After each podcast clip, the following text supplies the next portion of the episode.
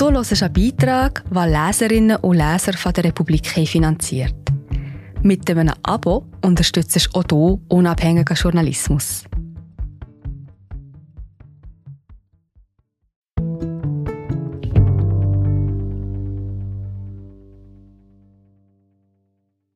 Amuse-Bouche, zwei Vorspeisen, Hauptgang, Dessert und Friandise mit den Zuckerforscherinnen Bettina Wöllner-Hansen und Ann-Christine Meyer-Gersbach.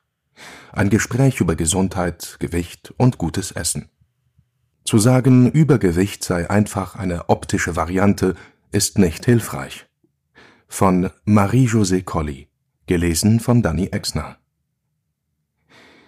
Ich hatte vor, die beiden in eine Konditorei zu bitten oder einen Fastfood-Schuppen. Lauter ungesundes Zeug auf einem Plastiktablett, alles Anschauungsbeispiele für ein anregendes Gespräch. Vielleicht würde sich eine der zwei Ernährungsforscherinnen beim Anblick eines großen Bechers Bananenfrappé ekeln. Vielleicht würde sich jemand weigern, eine frittierte Apfeltasche zu essen. Ungefähr so hatte ich mir den Best Case vorgestellt. Sie kamen mir zuvor und reservierten einen Tisch in einem Gourmet-Tempel. Republik Wir sitzen im Restaurant Stucki der Spitzenköchin Tanja Granditz, zwei Michelin-Sterne. Warum? Bettina Wöllner-Hansen Weil Essen eben auch eine Freude ist und nicht nur chemische Zusammensetzungen, nicht nur Nährstoffe. Wir zwei propagieren, Zucker zu reduzieren, und das hängt man uns manchmal an, als lebten wir in Askese. Dabei sind wir Genussmenschen. An Christine Meyer-Gersbach ich habe ein Kochbuch von Tanja Granditz zur Hochzeit geschenkt bekommen und mag seither ihre bunte Küche. Pro Gang wählt sie eine Farbe. Beim nächsten Gang kommt die nächste Farbe. So entsteht ein vielfältiges Menü. Verschiedenfarbige Lebensmittel enthalten verschiedene Nährstoffe. Wöllner Hansen Das Restaurant liegt im Basler Quartier Bruderholz. Viele Villen, eher reiche Leute. Hier hoch kamen wir mit dem Hund spazieren, als ich noch ein Kind war. Ich bin unten im Tal aufgewachsen, im Arbeiterquartier am Fuß vom Bruder Holz. Im gleichen Haushalt mit der Urgroßmutter und der Großmutter, die Gemüse aus dem Schrebergarten kochten. Essen war bei uns immer ein Fest. Auch wenn es ein Stück Brot war, wurde es zelebriert. Meier Gersbach Bei uns war das gemeinsame Essen der Mittelpunkt des Tags. Und meine Mama hat uns noch lange das Vespa für die Schule mitgegeben. So heißt im Süddeutschen das Znüni. Ich war die mit der feinen Vespa-Box, so steht es in meinem Abiturbericht. Ein Kellner bringt drei Thai-Basilikum-Limonaden. Republik. Ihre Forschung zeigt, dass das gleiche Essen in unterschiedlichen Körpern Unterschiedliches bewirkt. Macht diese Limonade in meinem Blut und in meinem Darm etwas anderes als in Ihren Körpern? Wöllner Hansen? Ja, wir sind auf gewisse Nährstoffe verschieden empfindlich. Für die Experimente, die Sie ansprechen, nutzten wir ein Gerät, das den Blutzucker laufend misst. Ein Pflaster mit einer kleinen Nadel dran, das ich zuerst für eine Woche meiner Familie auf die Haut geklebt hatte. Wir aßen das Gleiche, bei meiner Tochter und mir schlug der Blutzucker aber manchmal extrem aus, zum Beispiel nach Sushi. Bei meinem Mann und meinem Sohn reagierte der Blutzucker nach jedem Essen ähnlich, egal ob es mehrheitlich Kohlenhydrate enthielt oder sonst was. Das Ausmaß dieser Resultate hat mich erstaunt. Meyer Gersbach Der Blutzucker ist wichtig. Je stärker er hoch und runter schießt, desto mehr Insulin muss die Bauchspeicheldrüse produzieren, um diese Schwankungen auszugleichen. Langfristig droht der Körper insulinresistent zu werden und dann diabetisch. Tanja Granditz kommt an den Tisch, sagt Gute Dog und bringt ein Amüsbouche mit Kohlrabi, Basilikum und Kaffee. Republik Warum steigt Ihr Blutzucker stärker als der Ihres Mannes, Frau Wöllner-Hansen? Wöllner-Hansen? Das hat nichts mit dem Geschlecht zu tun. Es liegt an einer Kombination aus unseren Genen und den Bakterien in unserem Darm. Beides beeinflusst den Stoffwechsel. Und der kann sich übers Leben hinweg auch verändern. Republik. Der Stoffwechsel verändert sich? Wöllner-Hansen? Man sieht das zum Beispiel, wenn Mädchen in die Pubertät kommen. Irgendwann verlangsamt sich das Wachstum und plötzlich fangen die Kurven an. Fettdepots entwickeln sich an strategischen Stellen. Aber es ist nicht so, dass sie plötzlich mehr essen und deshalb mehr Fett ansetzen. Sie essen nicht mehr als vorher, bewegen sich nicht weniger. Was sich verändert hat, ist die Hormonlage. Östrogen fördert die Anlagerung von Fettgewebe an bestimmten Stellen, etwa an Hüften und Oberschenkeln, und so holt derselbe Körper nun aus der gleichen Nahrung mehr Energie. Das kann also innerhalb eines Menschen variieren und auch zwischen Menschen. Ein Studienkollege von mir hat am Mittag immer zwei Menüs genommen. Trotzdem war er spindeldürr. Sein Körper holte also offensichtlich nicht viel heraus aus diesem Essen. Zur Zeit der Neandertaler wäre das ein Nachteil gewesen. Deshalb ist es schon so, bei Ihnen passiert etwas anderes als bei mir, wenn wir das Kohlrabi Amüsbusch essen. Republik. Solche Unterschiede betonen gewisse Lebensmittelfirmen und das wirtschaftsliberale Schweizerische Konsumentenforum. Sie sagen, dieselben Empfehlungen für alle, das taugt nicht. Menschen brauchen personalisierte Ernährung. Wöllner Hansen Bevor ich zur Frage nach Empfehlungen für alle komme, zwei Dinge zum Individuellen. Denn ich finde, es greift etwas zu kurz zu sagen, okay, du hast also diese Darmflora, das ist dein Schicksal, hier sind deine Ernährungsempfehlungen. Republik klingt eintönig. Wöllner Hansen Man kann diese Darmbakterien beeinflussen. Sinnvoller ist es also zu sagen, eine ausgewogene Ernährung führt dazu, dass deine Darmflora möglichst vielfältig wird. So bringt sie dir alle möglichen Vorteile. Republik.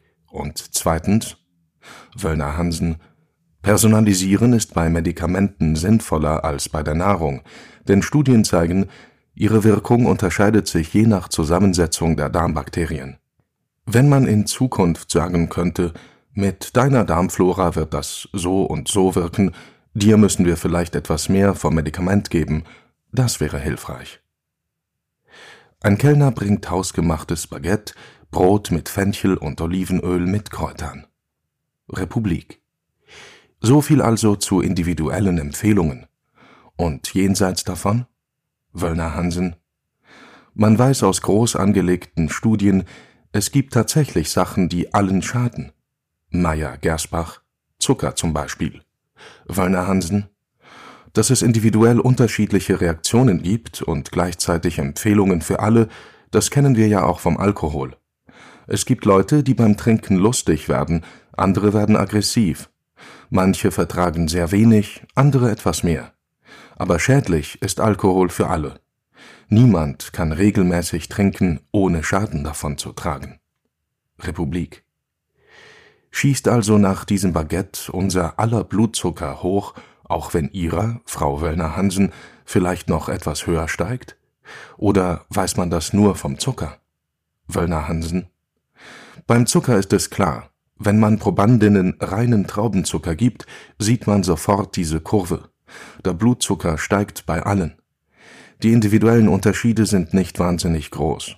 Bei hochraffinierten Kohlenhydraten wie dem Baguette oder weißem Reis oder Spaghetti aus Weißmehl ist es ähnlich, kommt aber immer darauf an, was noch auf dem Teller ist. Ob man das Baguette mit Olivenöl isst und dieser Kohlrabi Kaltschale. Republik. Fett und Gemüse mäßigen den Blutzucker? Meier Gerspach. Ja. Wenn es bei uns daheim Süßes gibt, dann immer zum Nachtisch, direkt nach dem Essen nicht zwischendrin auf nüchternen Magen. Wöllner Hansen. Und wie diese Sachen dann im Magen und Darm ankommen, ist ebenfalls bedeutsam. Es gibt Studien, die für Reis zeigen, wenn man ihn sehr gut kaut, dann steigt der Blutzucker stärker, als wenn man ihn runterschlingt. Und es macht einen riesigen Unterschied, ob man einen Apfel, der ja mit dem Fruchtzucker auch Zucker enthält, ganz isst, mit Fasern und Schale und allem, oder ob man Apfelmus isst, wo die Nährstoffe ihre ursprünglichen Verbindungen mehrheitlich verloren haben. Oder ob man sogar Saft trinkt. Beim Apfelsaft steigt der Blutzucker am steilsten an, weil der Zucker schnell zugänglich ist. Er kommt direkt auf die Darmfläche und wird direkt aufgenommen. Wenn Fasern ihn einpacken, hat er es schwieriger. Republik. Dann muss der Darm härter arbeiten, um an den Zucker zu kommen? Wöllner Hansen, ja, und er bekommt gar nicht alles heraus. Republik. Zucker und Weißbrot haben einen schlechten Ruf. Aber viele Menschen haben weißen Reis oder Apfelmus als einigermaßen gesunde Lebensmittel abgespeichert. Meier Gersbach. Ich beobachte das beim Znüni. Kinder bekommen zwar keine Süßgetränke oder Säfte von daheim mit, sie haben alle ihre Wasserfläschchen. Und salzarme Snacks, etwas Obst, das ist alles sehr gut. Aber viele haben auch diese Fruchtriegel in der Znüni-Box. Den Eltern ist absolut nicht bewusst, dass das etwas Ungesundes ist. Republik. Riegel sind ungesund? Meier Gersbach. Da ist nicht nur Frucht drin, sondern auch einiges an Zucker zugesetzt. Und auch wenn ein Produkt nur Frucht enthält und für Kinder angepriesen wird, ist es nicht automatisch gut. Neben den Riegeln haben ja viele Kinder diese Quetschbeutel mit Fruchtmus. Republik. Dort stehen doch alle guten Dinge drauf. Demeter, Bio, ohne Zuckerzusatz. Wöllner Hansen, es gibt ein Alter, da braucht ein Kind Essen in Breiform. Dann kann man sagen, okay, ab und zu ein Quetschbeutel. Aber das ist schnell wieder vorbei. Früchtebrei sollte ein Dessert bleiben, nicht nur wegen des Blutzuckeranstiegs. Der viele rasch zugängliche Fruchtzucker belastet auch die Leber. Meier Gersbach wenn der Körper mit Zucker geschwemmt wird und nicht mehr weiß, wohin damit, lagert er ihn in der Leber. Fettlebern sind inzwischen die häufigste Ursache für Leberversagen. Sie haben die Alkoholleber abgelöst. Republik. Viele Leute finden es gemein, Kindern Zucker vorzuenthalten. Wallner Hansen, das Kind findet es auch gemein. Beim Einkaufen sagt man vielleicht zehnmal Nein, und es wird mit jedem Mal schwieriger. Wenn die Nerven am Ende sind, kommt man bei der Kasse an und dort steht das Regal mit Schöckeli und Aktionen.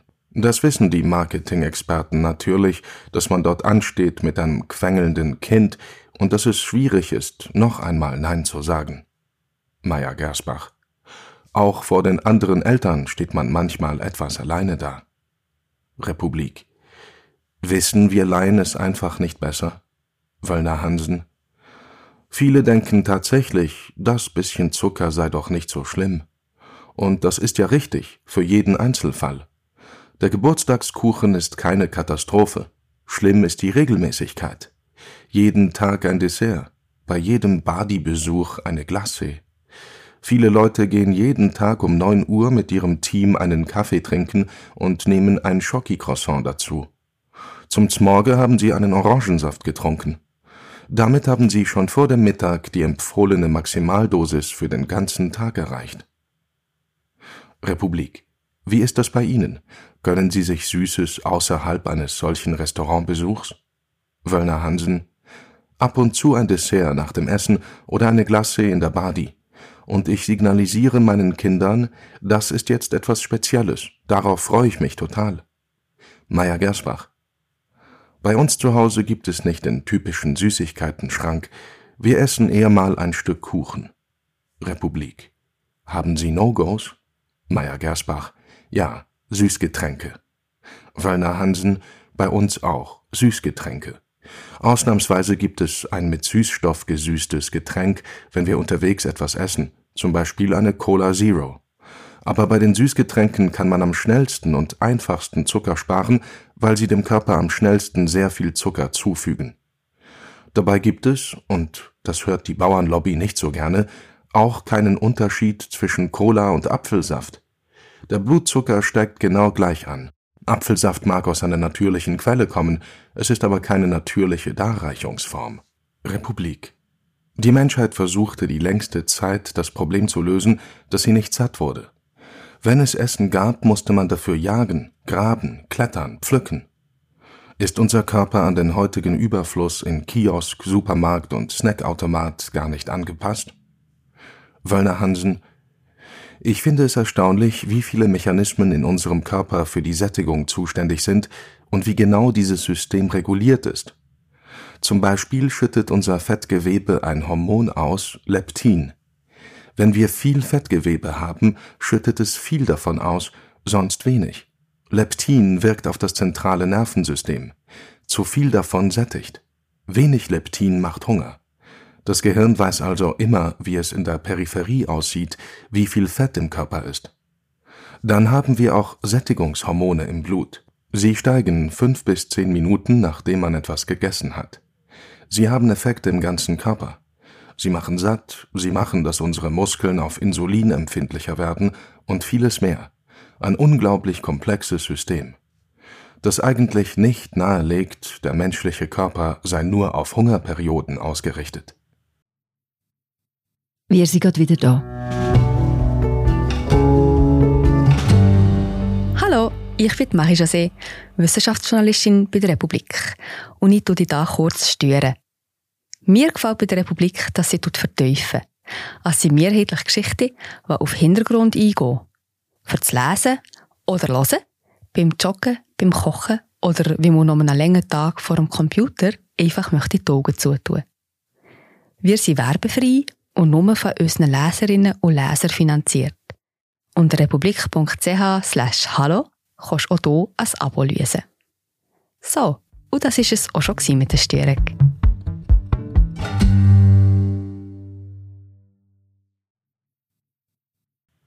Republik.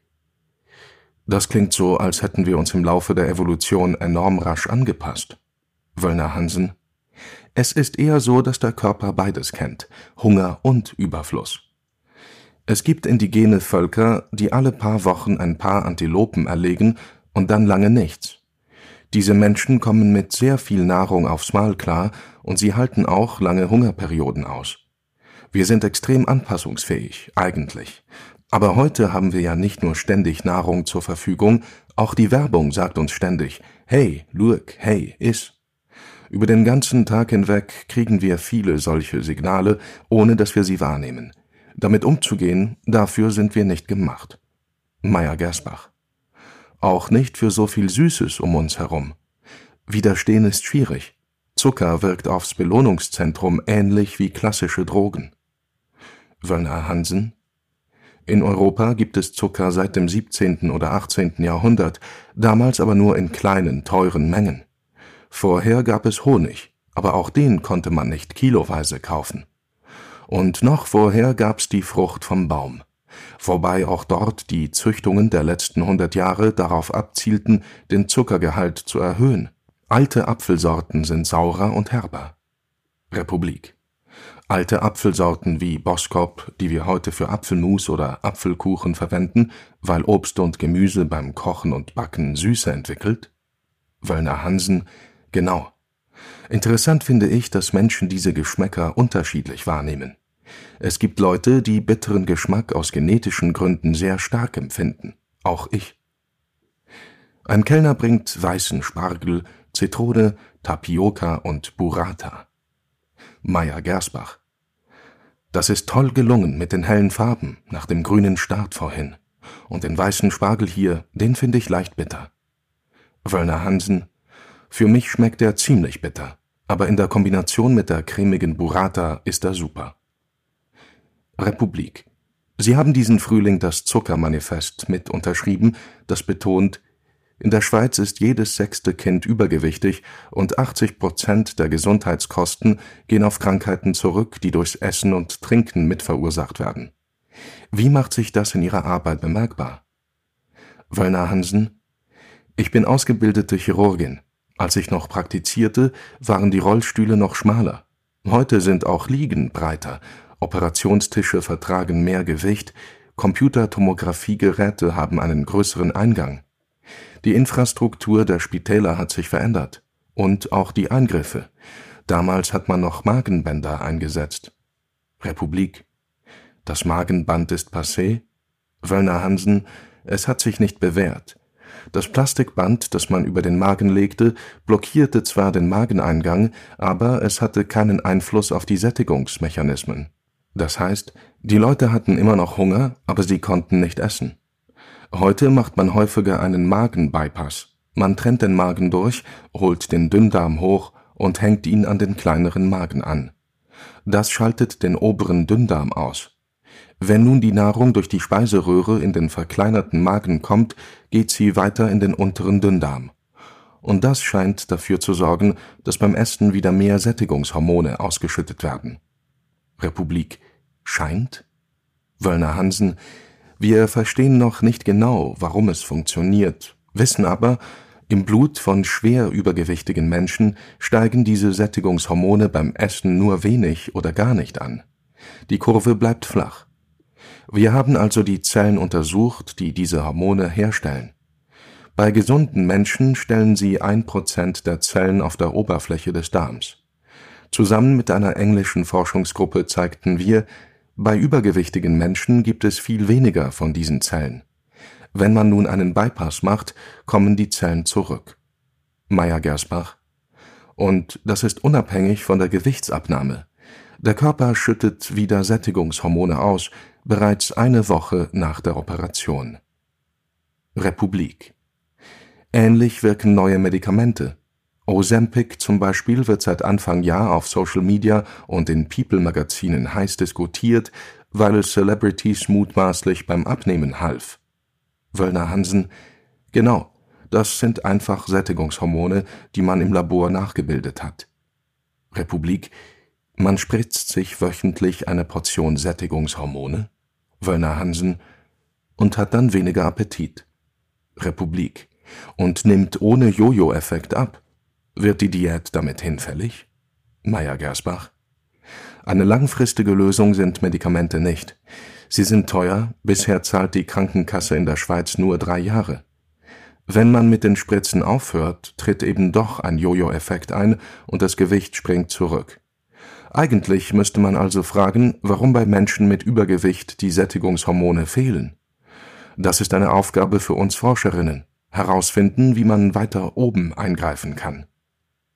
Wöllner Hansen, was ich super finde an den Medikamenten, Sie zeigen, dass eine landläufige Meinung falsch ist, nämlich dass übergewichtige Menschen selber schuld seien an ihrem Gewicht, dass sie zu viel essen, sich nicht im Griff hätten, faul seien. Das stimmt einfach nicht. Die Ursache ist biologisch. Ein Kellner bringt die zweite Vorspeise.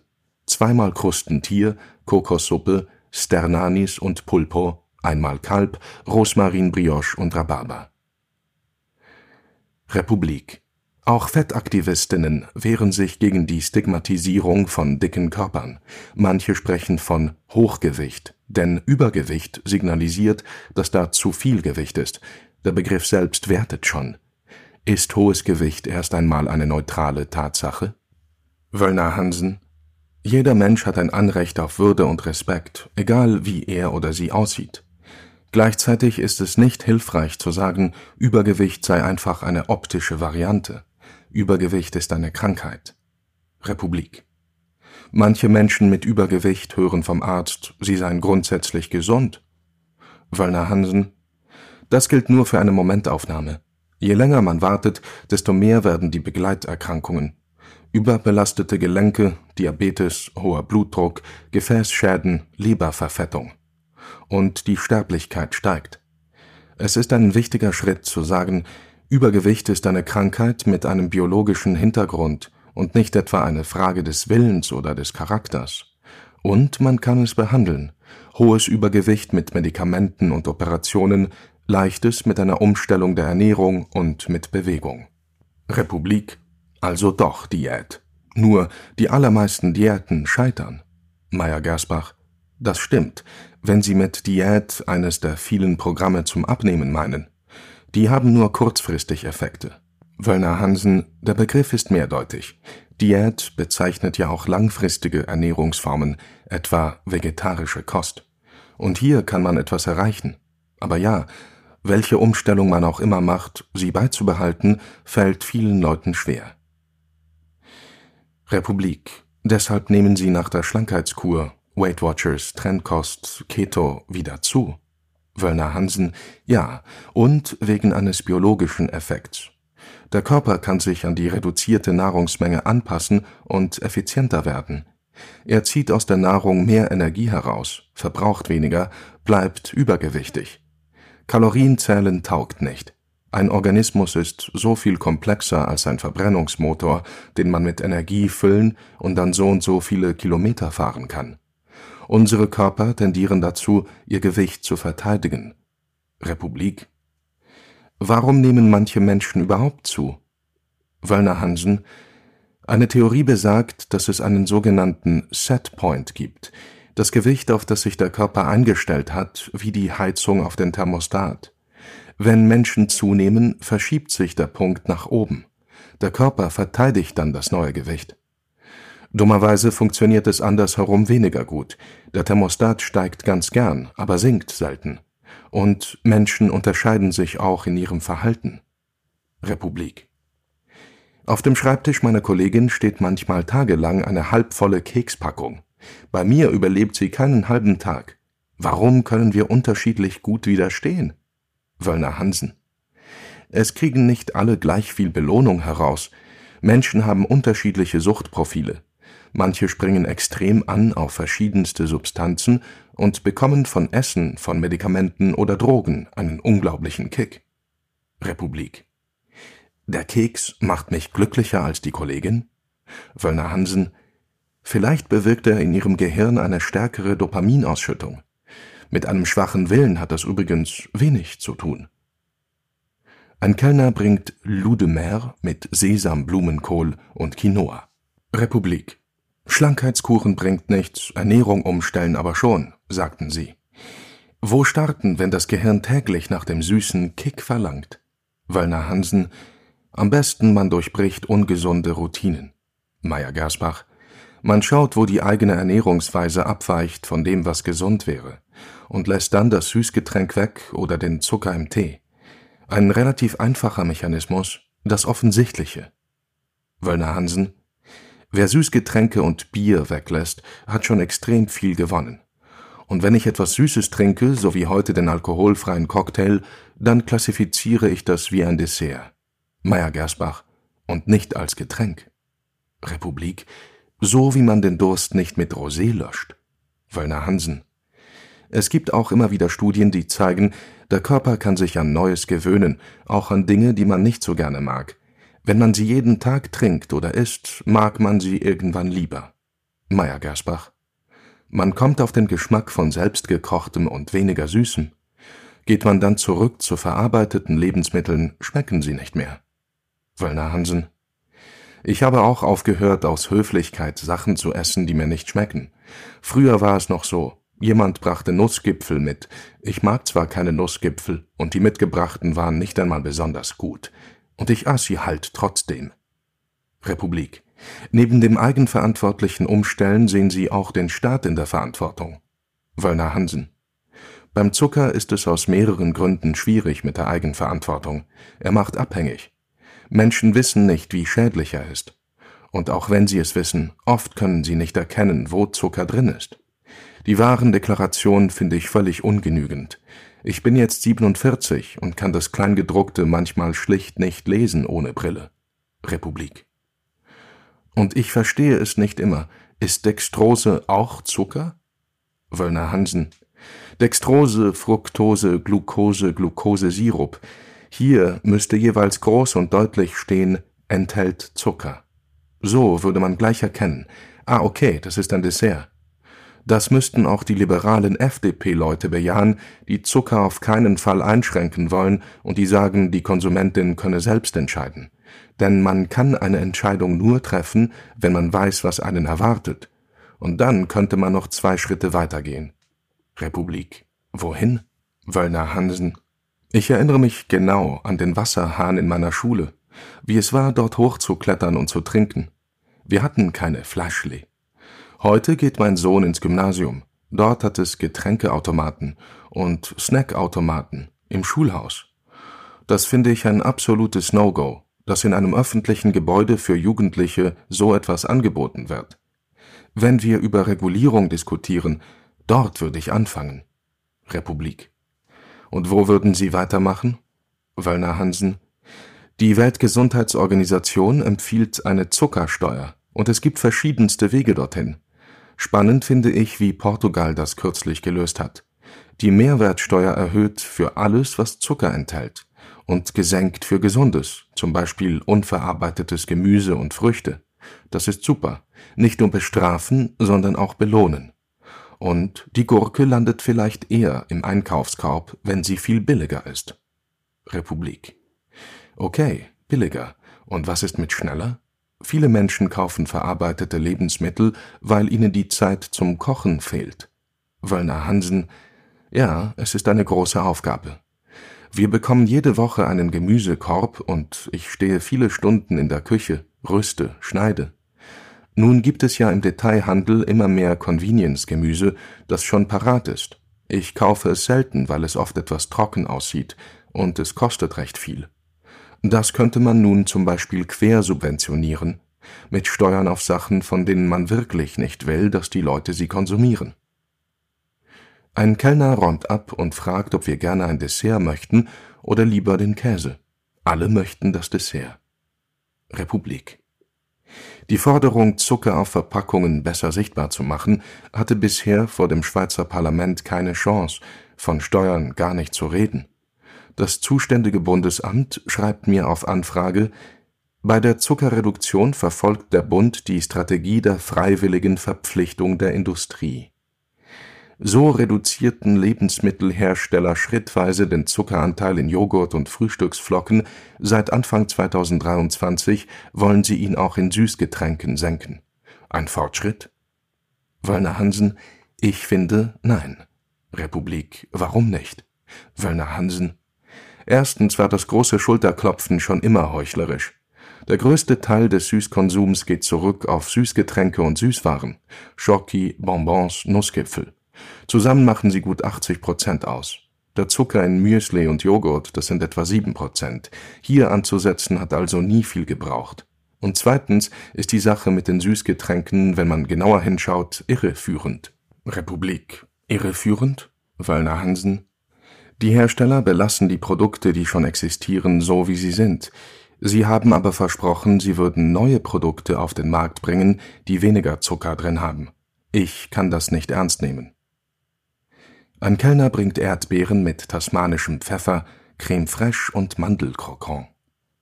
Republik. Im nächsten Jahr wird das Lebensmittelgesetz revidiert und damit möglicherweise Werbung eingeschränkt für ungesunde Produkte, die sich an Kinder richten. Auch da wollte die Industrie lieber freiwillig reduzieren. Aber man habe jahrelang erfolglos verhandelt, schreibt mir das zuständige Bundesamt. Wöllner Hansen Kinder sind sehr empfänglich für Werbung. Spielzeug in der Packung, Punkte sammeln, Werbespots. Auch wenn Firmen gerne bestreiten, dass es an ihnen liegt, wenn Kinder ihre Produkte wollen und Eltern sie kaufen. Es gibt gute Studien dazu und natürlich würden Lebensmittelhersteller auch nicht Millionen für wirkungslose Werbung ausgeben. Meyer Gersbach Kinder sind auch besonders anfällig für den Zucker in diesen Produkten. Republik Warum sind Kinder anfällig? Wallner Hansen Durch die Wachstumshormone reagiert der Kinderkörper ähnlich wie der eines Diabetikers. Er neigt zu hohen Blutzuckerausschlägen.